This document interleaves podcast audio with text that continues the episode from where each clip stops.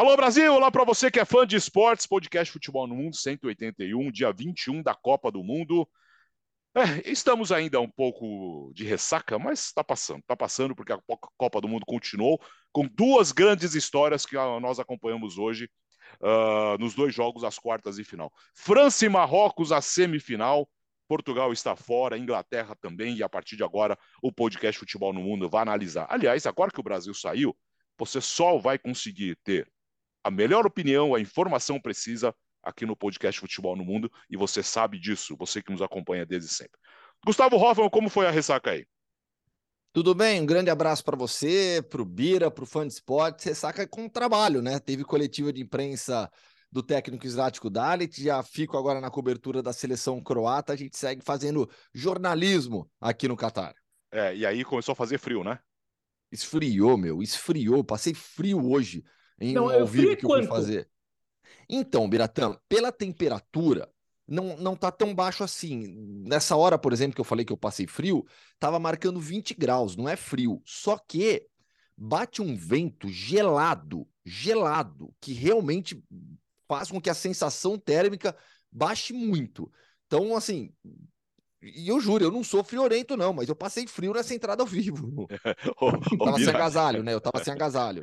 Ô, Bira, ele, o calor do Catar chegou aqui, eu não sei como, mas de uma maneira é, muito rápida. Está um calor em São Paulo impressionante. E aí, Bira? É, aqui tá, aqui tá insuportável. É, mas eu acho que hoje a gente teve o que eu considero o melhor jogo da Copa. É, pelo, pela importância dele, é, pela história que, que ele envolve e, e, pelo nível técnico apresentado.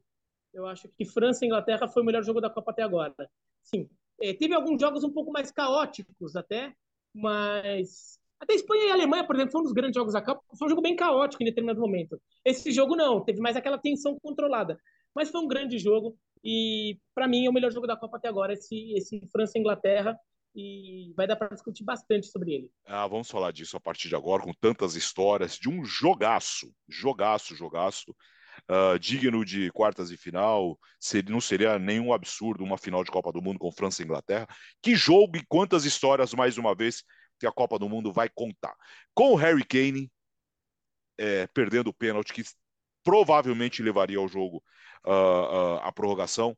De um Olivier Giroud decidido de novo e, e, na, e com bola rolando um grande jogo, né, Gustavo? Foi. Foi um grande jogo de futebol, de um nível técnico muito alto, no qual a Inglaterra jogou, teve chance. A Inglaterra sai atrás, reage, consegue o gol de empate em um lance de pênalti, tem oportunidades, consegue controlar mais o ritmo de jogo, com muito toque de bola. Os meio-campistas da Inglaterra foram muito bem. Sofre o segundo gol com Giroud o Giroud também é um dos personagens dessa Copa do Mundo e tem a chance do empate no final. É, é uma seleção inglesa que se despede da Copa é, tendo jogado bem, sabe? A gente falava tanto antes do Mundial, né, sobre como a seleção inglesa não chegava tão forte assim. Eu acho que ela conseguiu crescer durante a Copa. Esbarra e cai diante de uma seleção francesa que tem uma história especial nesse Mundial.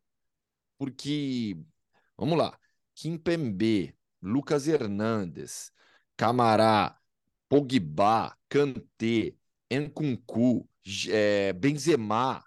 Olha a quantidade de jogadores que a França perdeu e o nível desses jogadores. E mesmo assim manda a campo uma equipe fortíssima. Perdeu também, a, perdeu a profundidade no elenco, lógico, né? Não tem como, não dá, dá para ter três times, mas é impressionante a força dessa equipe.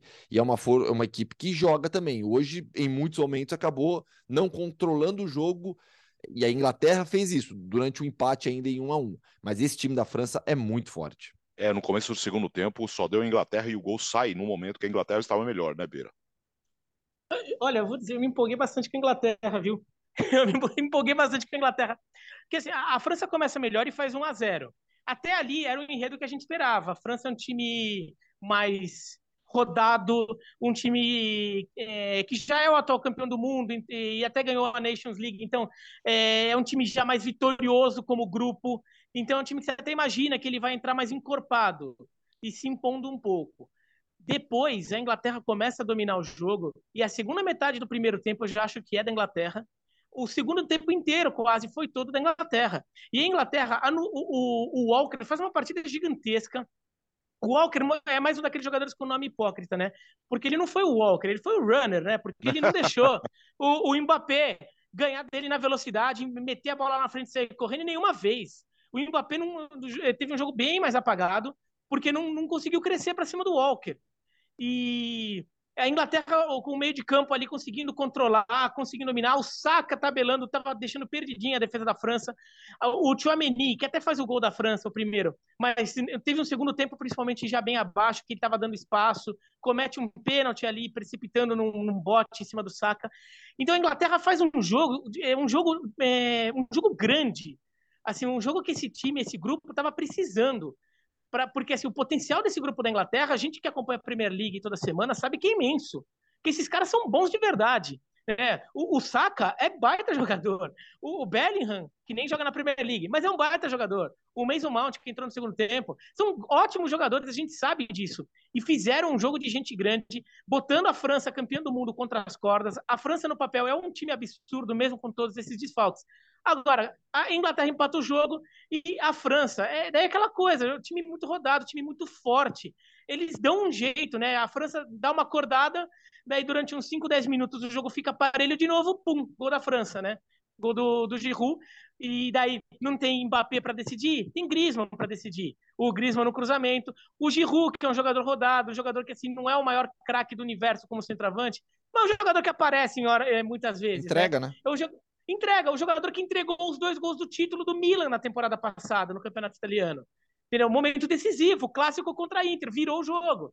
Tá, é um jogador que muitas vezes aparece em jogo decisivo, e não é, só porque ele não é muito craque, é, o pessoal às vezes dá uma esnobada nele.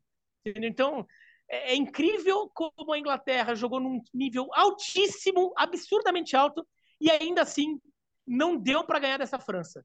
Quer dizer, nem contra um adversário fazendo um jogo absurdo deu para ganhar dessa França. Por isso que eu fico imaginando. Eu não sei, por exemplo, se a Argentina, que, que assim, a gente considera que seja favorita nessa final, ainda que tenha um jogo bem duro contra a Croácia pela frente, eu não sei se a Argentina tem esse nível de futebol que a Inglaterra teve hoje. E nem nesse nível que a Inglaterra teve hoje foi capaz de ganhar da França. É, é muito absurdo que esse time da França também é capaz, também porque já foi campeão do mundo. Então, assim, parece que joga sem peso, parece que joga tranquilo. Não, beleza, tomamos um gol. Não, a gente resolve, não se preocupa. Daí vai lá e resolve. É impressionante. É, o Griezmann hoje também, porque como encaixou a, a marcação com o, o Mbappé, né, Gustavo? É impressionante. Nós já falamos isso durante a Copa inteira, mas a Copa do Griezmann é espetacular. Para não dizer o, o melhor tem... jogador da França. E aí tem o mérito do Didier Deschamps na mudança tática né, ao montar a equipe para a Copa do Mundo num 4-2-3-1 com o Griezmann tendo toda essa liberdade é, de movimentação. E você vê o Griezmann buscando o jogo apoiado o tempo todo, pelos lados, se movimentando, chegando na grande área. O entendimento com o Giroud é muito bom.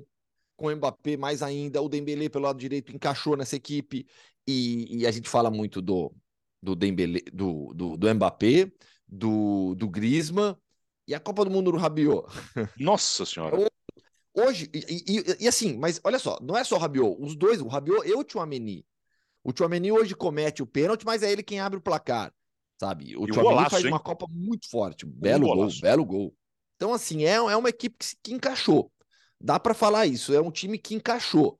Não é a equipe mais brilhante da França de todos os tempos, mas tem muito talento individual e está bem encaixada. E chega extremamente confiante também para esse jogo das das semifinais contra Marrocos, onde a França é bastante favorita. Essa França é melhor que a França campeã do mundo de 2018.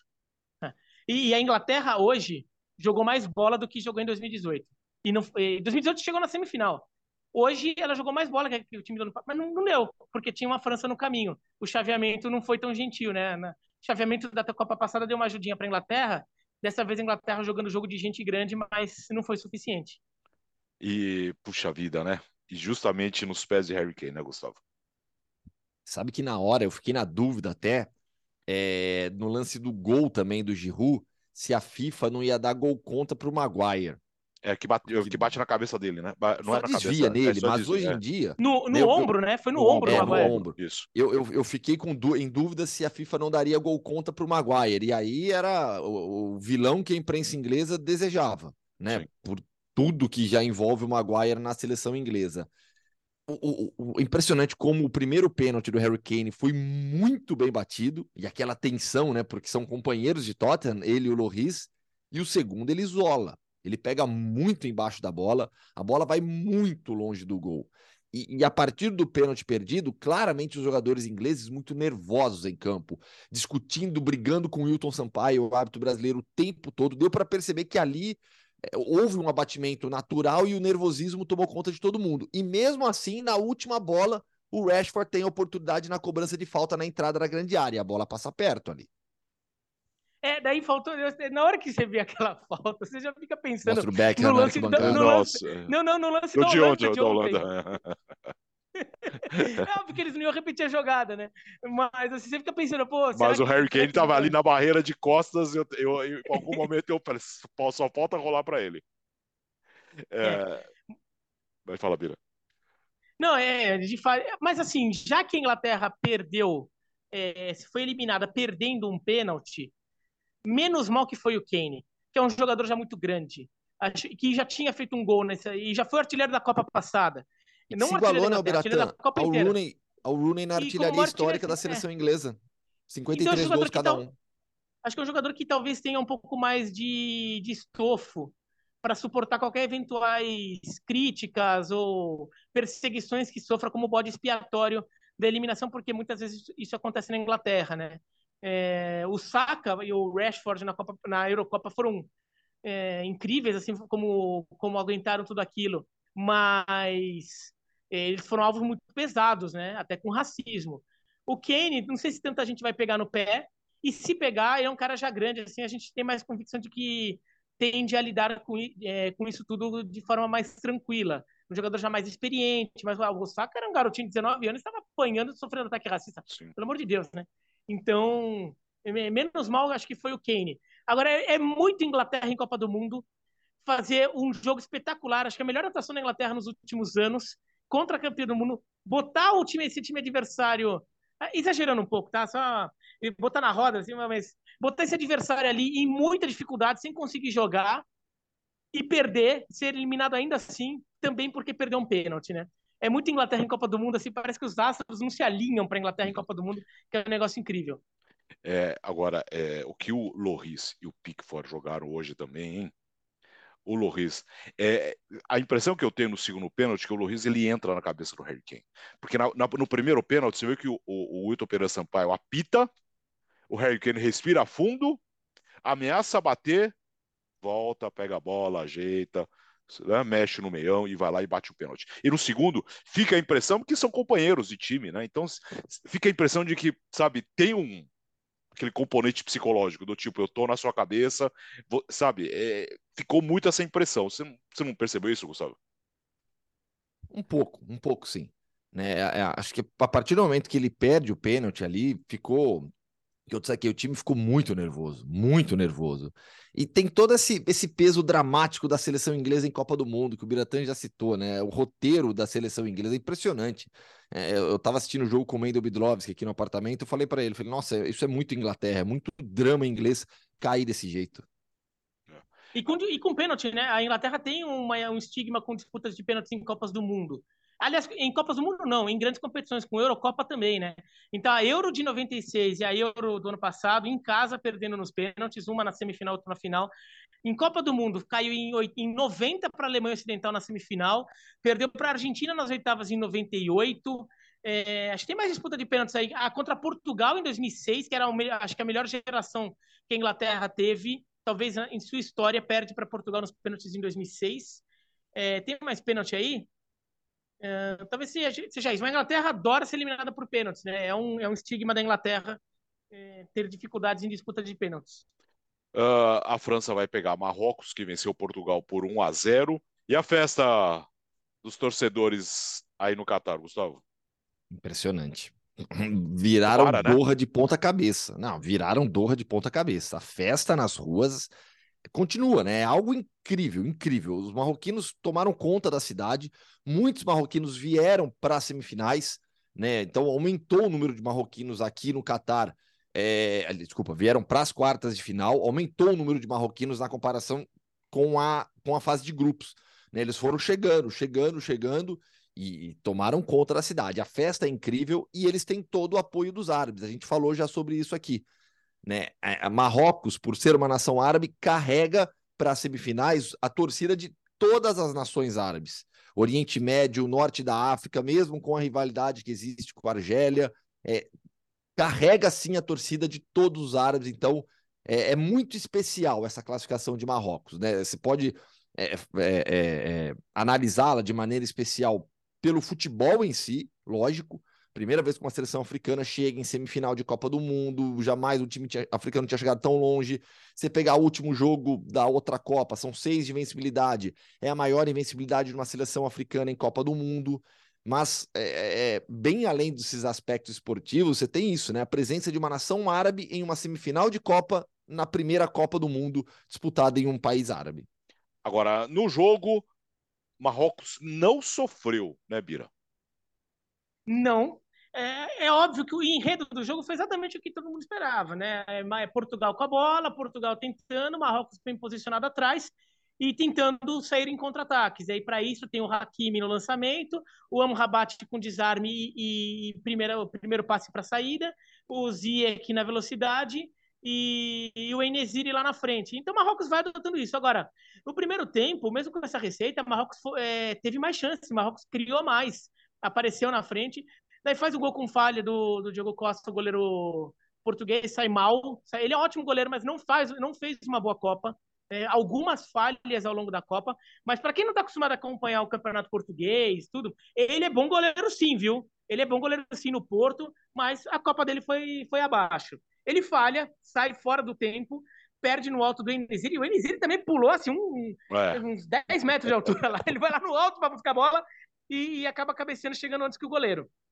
Mas um primeiro tempo que Portugal teve uma boa chance com o Bruno Fernandes, uma, um, um, chute meio de virada ali, quase saiu um golaço tipo do Van Basten na Eurocopa de 88, mas não assim, saber se era de, chutou de propósito ou se tentou cruzar e a bola estava indo para a direção do gol. Mas fora isso, Portugal não criou muito. E, e Marrocos teve algumas saídas para contra-ataque.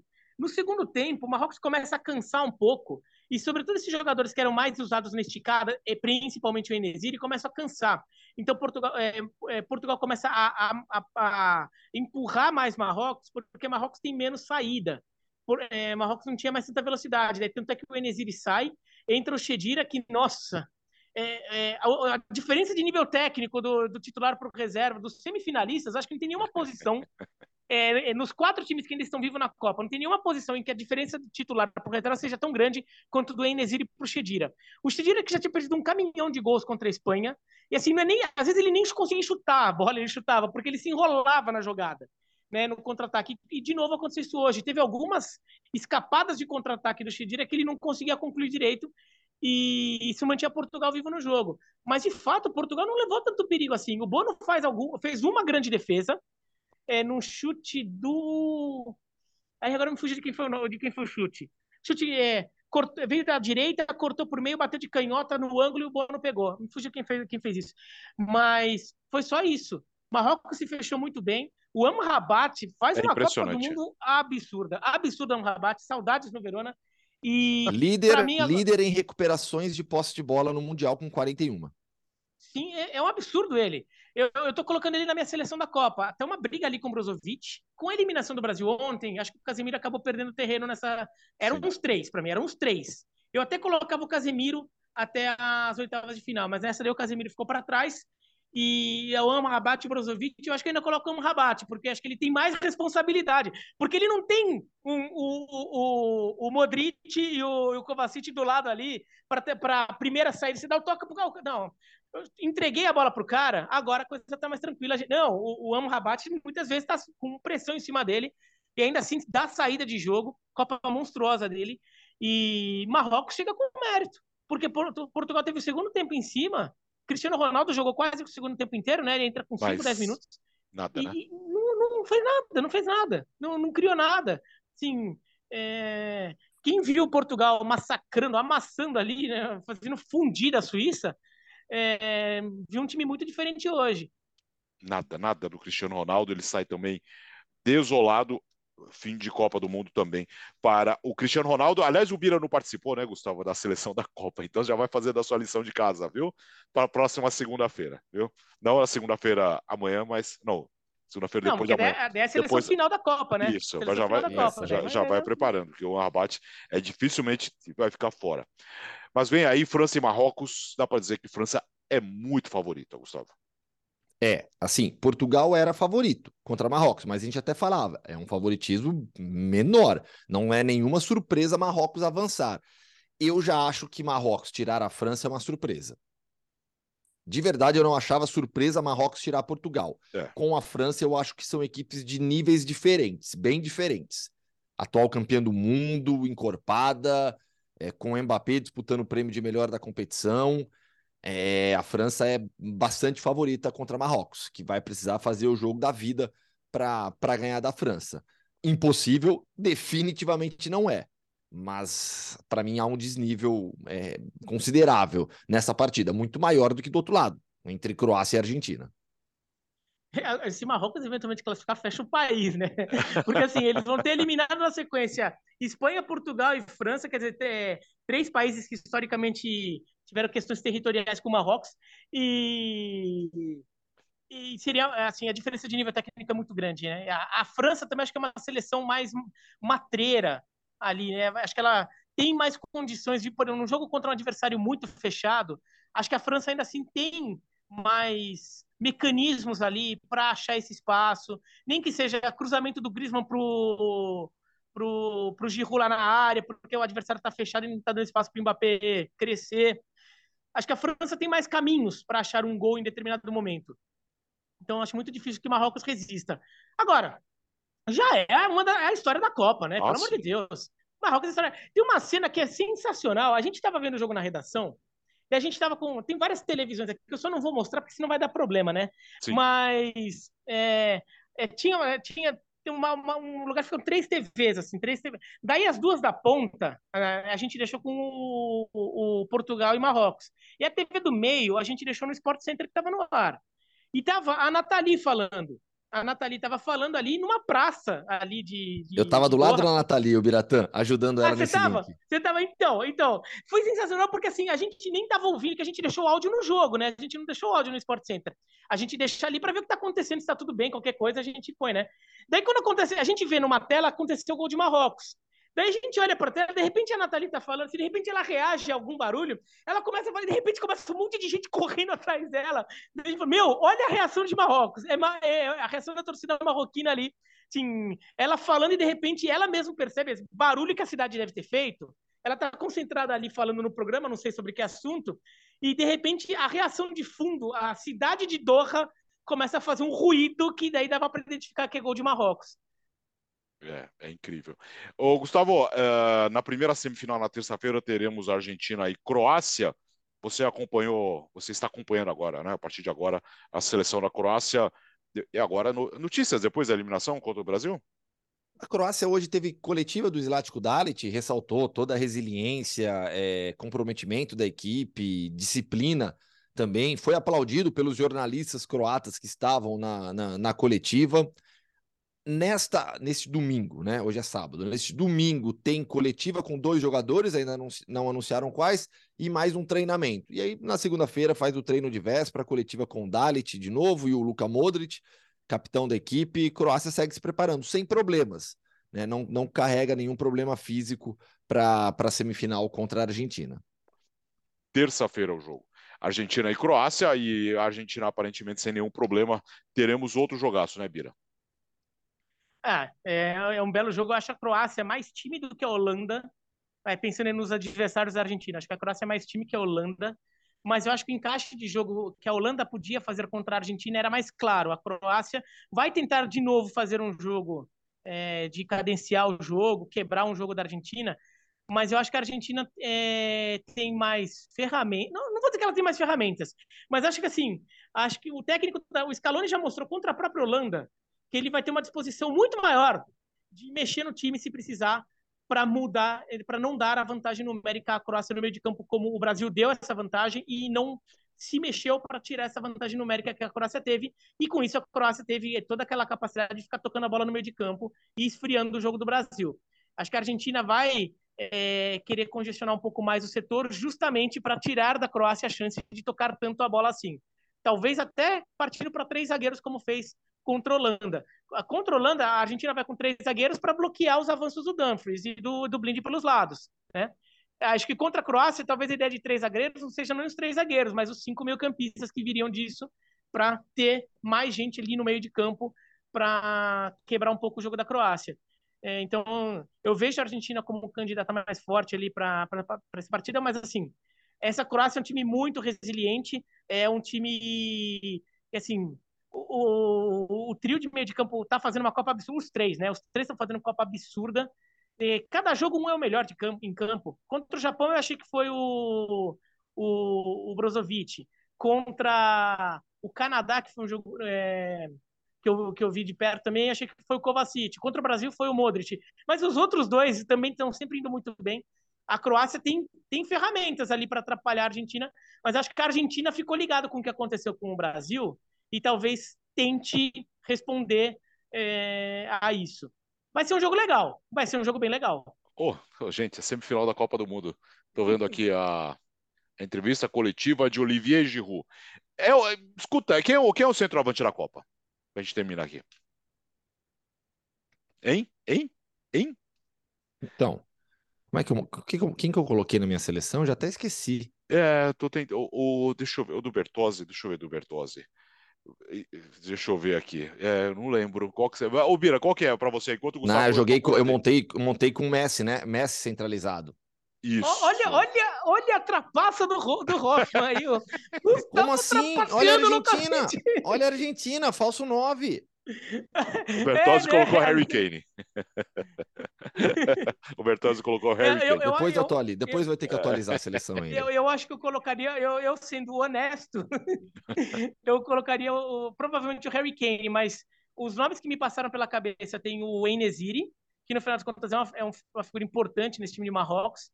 O Richarlison fez uma, uma boa Copa, acho que é um jogador que merece ser mencionado. E o Giroud, não tem como não falar do Giroud do Giroud nessa parada. Apesar de, no final das contas, ser um jogador sempre visto como, como o patinho feio, patinho feio pelo futebol, tá? Não por ele.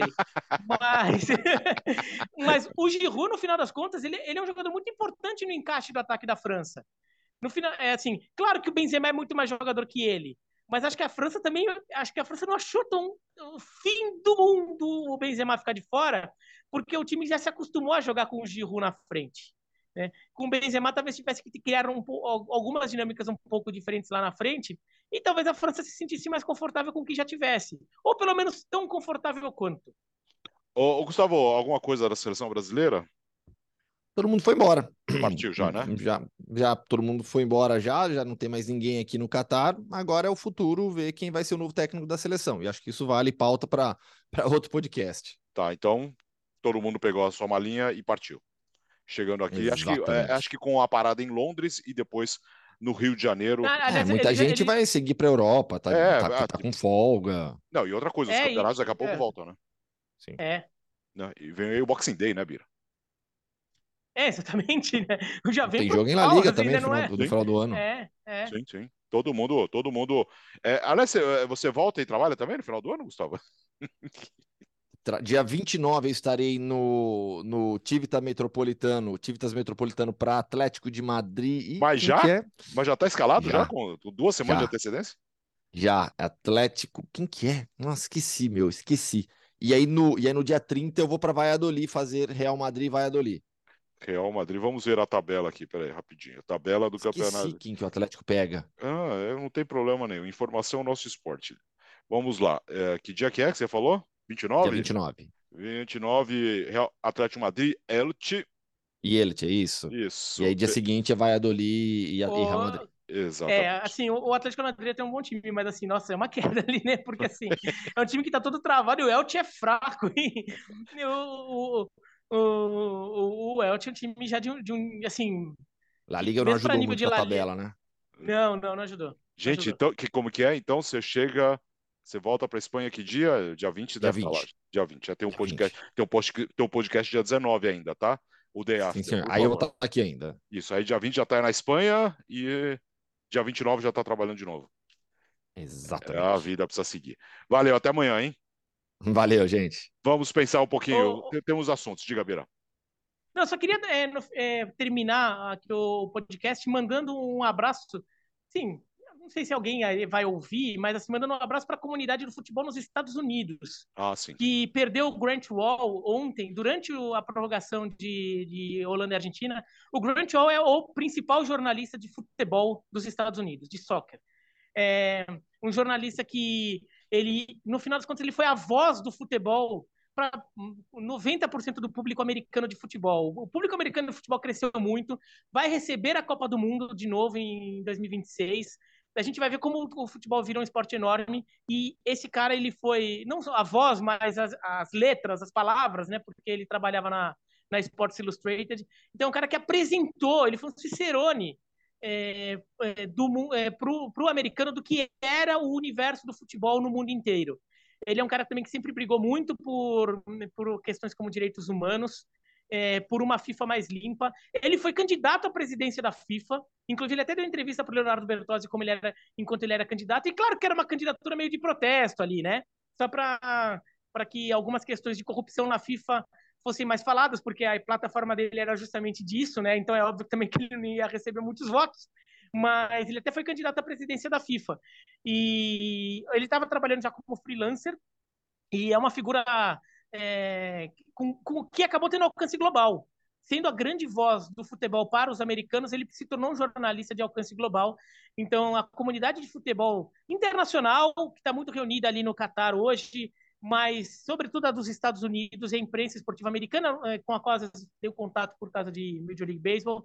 Então, mandar um abraço para todos, porque eles devem estar sentindo muito a perda, e, de fato, é uma perda que, que merece é, ser mencionada, homenageada, celebrada. A vida dele, a obra dele merece ser celebrada. E, inclusive, Reforça a FIFA as palavras fez do. Biratã. A FIFA fez isso, inclusive. É isso. Podcast Futebol no Mundo 181, dia 21 da Copa do Mundo. Falta pouco. Uma semana e estaremos aqui já no final da Copa do Mundo no Qatar 2022. Amanhã, domingo, estaremos de volta. Tem muita, tem muita coisa para falar ainda. Até lá. Tchau.